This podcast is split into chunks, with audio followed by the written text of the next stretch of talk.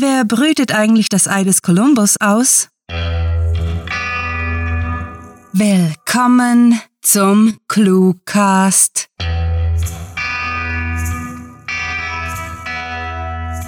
Hallo liebe Hörerinos.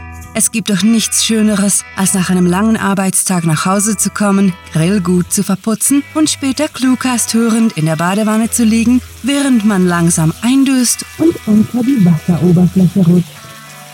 Wenn ihr den Cluecastern auch ein wenig Feierabendspaß gönnen möchtet, könnt ihr uns jederzeit auf patreon.com slash cluewriting unterstützen, wo es zudem viele tolle Rewards zu holen gibt. So, Quietscheente bereitlegen und viel Spaß mit der Kurzgeschichte.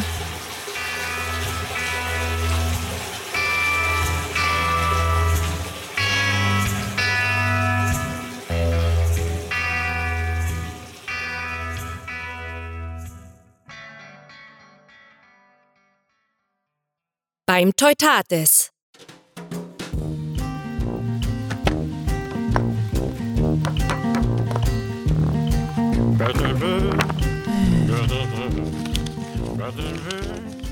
Hannes war schon seit Anbeginn seiner Comiclesezeit ein waschechter Gallier. Und daran hatte sich niemals etwas geändert. Naja, bis er vor einigen Jahren seine Wurzeln verlor. Ja, seine Herkunft verleugnete. Es war das lange ausstehende Zerwürfnis mit seiner Familie gewesen, das er hätte kommen sehen müssen. Immerhin war er ein regelrechter Streithahn. Wieso er seine Eltern vorerst nicht mehr sehen wollte, ist für unsere Legende des unbesiegbaren Hannes nebensächlich. Wichtig ist einzig, dass er den Zugang zu seinen Asterix-Bänden verlor, die in seinem alten Kinderzimmer gelagert waren. Irgendwann hatte unser Held sich daran gewöhnt, den wahren Kern seiner Persönlichkeit vergessen. Aber wie in jeder guten Geschichte fand natürlich auch der unbeugsame Wille des Hannes wieder seinen Weg zurück ins Licht, wenngleich erst kürzlich. Seine Kinder endlich in dem Alter angelangt, in der ihre kognitiven Fähigkeiten des Asterix-Verstehens mächtig wurden, sollten unserem Helden den Grund liefern, einen Comicbuchladen aufzusuchen und mit einem Stapel urgallischer Abenteuer in seine Siedlung zurückzukehren. Sehr zur Enttäuschung des Vaters fanden die Reisen des Gewieften und des Dicken bei seinen Kleinen wenig Anklang. Vermutlich, weil sie eher nach ihrer Mutter geraten waren und daher den Westernheld, der seine Zigarette abgeben musste, bevorzugten. Ein herber Schlag für Hannes, der nur allzu gerne Häuptling einer Familie Gallier geworden wäre. Doch der unbesiegbare Hannes wäre wohl kaum unbesiegbar, wenn er sich davon abhalten ließe. Schließlich hatte er Zugang zum Zaubertrank seiner Druidin, welche zwar in Anbetracht ihres Comic-Konsumverhaltens eine Verräterin an der Sache per se war, allerdings trotzdem bereit war, ihre Magie wirken zu lassen. Sie nannte ihren Zaubertrank den Long Island Ice Tea und beharrte darauf, es sei eine schlechte Idee, eines der Kinder in den Kessel fallen zu lassen. Unser Held hegte ein gewisses Verständnis für ihre Ansichten, denn dieser Zaubertrank schien für Kinder ungeeignet, wenn man den Regeln der römischen Provinzialverwaltung Glauben schenken wollte. Und noch viel zentraler, das Gefäß war viel zu klein, um ein Kind hereinfallen zu lassen. Bestimmt wollt ihr wissen, wie denn nun unser Held wieder zu den Helden seiner Jugend zurückgefunden hat. Und wie ihr euch sicherlich längst ausmalen könnt, ist die Antwort denkbar einfach. Da sich seine Kinder dem Studium der illustrierten gallischen Geschichte verweigerten, blieb die Erhaltung seines kulturellen Erbes ausschließlich an Hannes selbst hängen. Abend für Abend widmete er sich unbeugsam seiner Aufgabe, tauchte ein in die Vergangenheit, besuchte den Karnutenwald, fabrizierte Hinkelsteine und begab sich auf Wildschweinjagd. Der Gallier schwor sich, nie wieder seine Wurzeln zu vergessen, stets für seine Gemeinde, sein Dorf einzustehen und es gegen jeden Angriff durch die Römer zu verteidigen. Getrieben von neu aufkeimender Begeisterung für die Weisheiten der unbeugsamen Gallier, legte Hannes sich einen gallischen Namen zu. Fortan war er sich selbst als Hannix bekannt. Nur darüber, ob er eine beschreibende Ergänzung zu seinem gallischen Alter Ego hinzufügen sollte, war er sich lange Zeit unschlüssig gewesen. Hannix, der kaufmännische Angestellte, passte irgendwie so gar nicht. Hannix der Große hingegen enthielt bloß wenig Wahrheit und klang viel zu abgedroschen.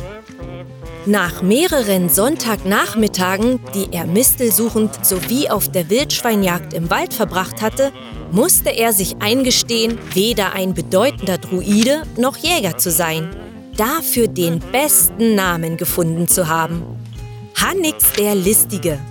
Und ja, listig war er wie kaum ein anderer. Seine Kinder hatte er leicht dazu austricksen können, den Abwasch freiwillig zu erledigen, obwohl ihm seine Position im Stamm erlaubt hätte, sie einfach dazu zu zwingen. Seine Mitarbeiter im Büro hatte er mit einer Täuschung in die Lage gebracht, sämtliche Verantwortung für ein Projekt zu übernehmen, das sie erst auf ihn hatten abwälzen wollen. Doch wir folgen den Abenteuern des Hanix nicht, um das Genie seiner List zu erfahren, weswegen seine Kniffe ein Geheimnis bleiben sollen. Sie darzulegen, würde zudem seiner Legendenhaftigkeit schaden. Nein, wir folgen Hannix, um herauszufinden, wie er sich im Kampf gegen den Legionär schlägt.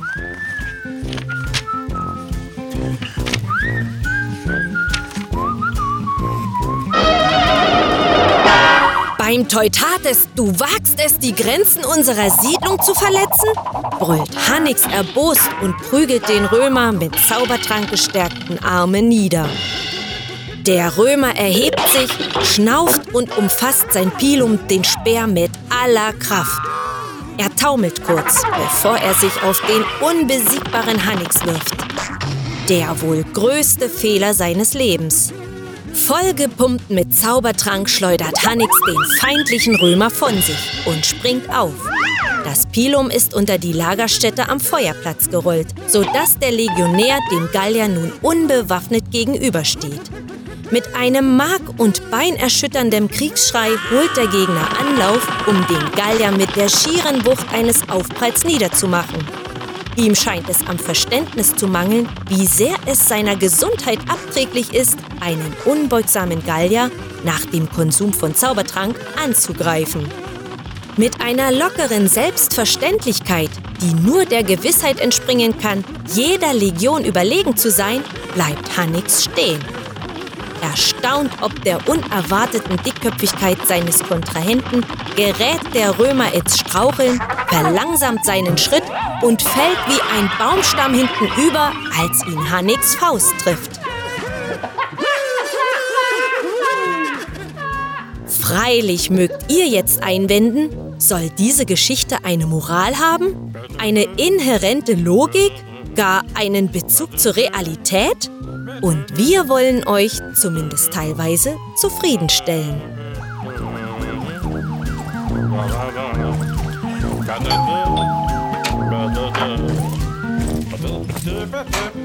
Ihr Mann hat dabei was gerufen? erkundigt sich der Polizeibeamte, entgeistert den bewusstlos auf dem Teppich liegenden Einbrecher musternd, der von Sanitätern umsorgt wird.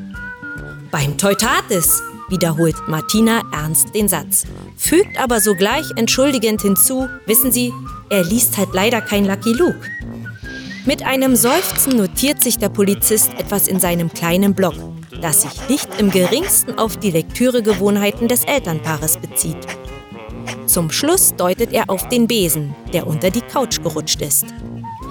Na gut, ich denke, wir sind hier soweit fertig. Bleibt bloß die Frage, wo der Einbrecher den Besen her hatte, den er als Waffe benutzen wollte. La Tür nicht, proklamiert Hannes laut, dem der Zaubertrank zu Kopf gestiegen ist. Aus dem Besenschrank!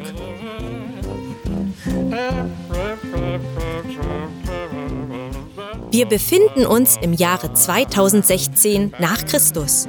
Die ganze Stadt ist von der Furcht vor Einbrüchen besetzt. Die ganze Stadt? Nein, Ein paar von unbeugsamem Comiclesen beseelte Familien hören nicht auf, den Eindringlingen Widerstand zu leisten. Und das Leben ist nicht leicht für die Gauner, die ihre nächtlichen Raubzüge in die Eigentumswohnungen von Neukölln, Steglitz, Kreuzberg und Charlottenburg planen.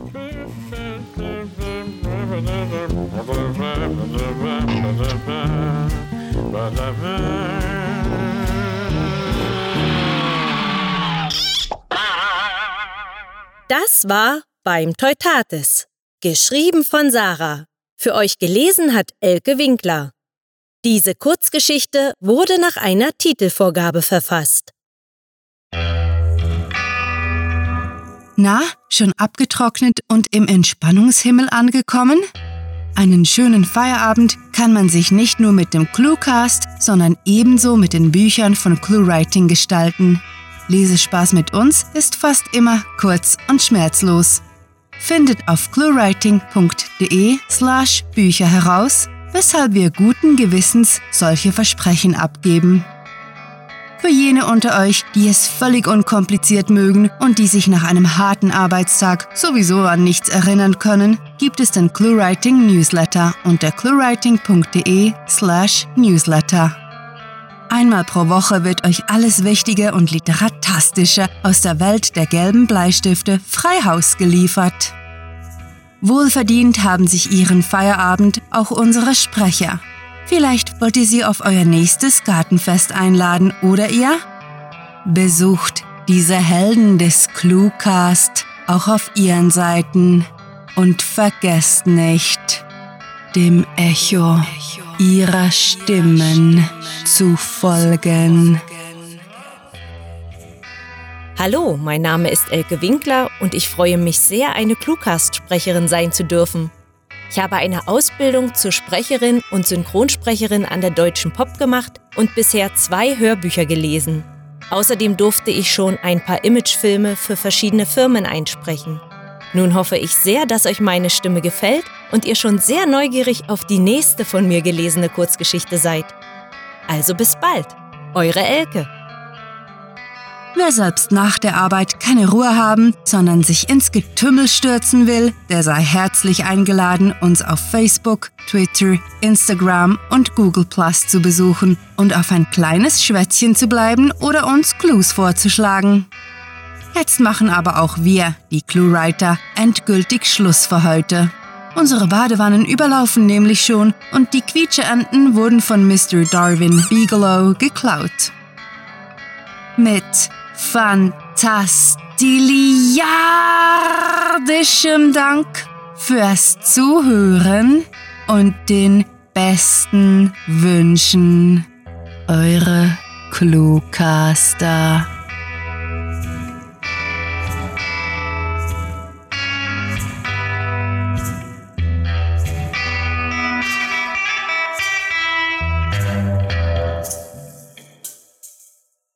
Gestern war ein Schaf, eine Kuh und ein Chihuahua unter meinem Bürofenster. Nicht zeitgleich, aber ich dachte, ihr müsstet das wissen. Der Cluecast ist eine Produktion der Literaturplattform ClueWriting.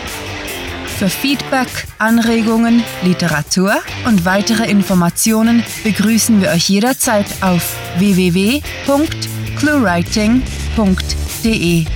Grandiotastischen Dank.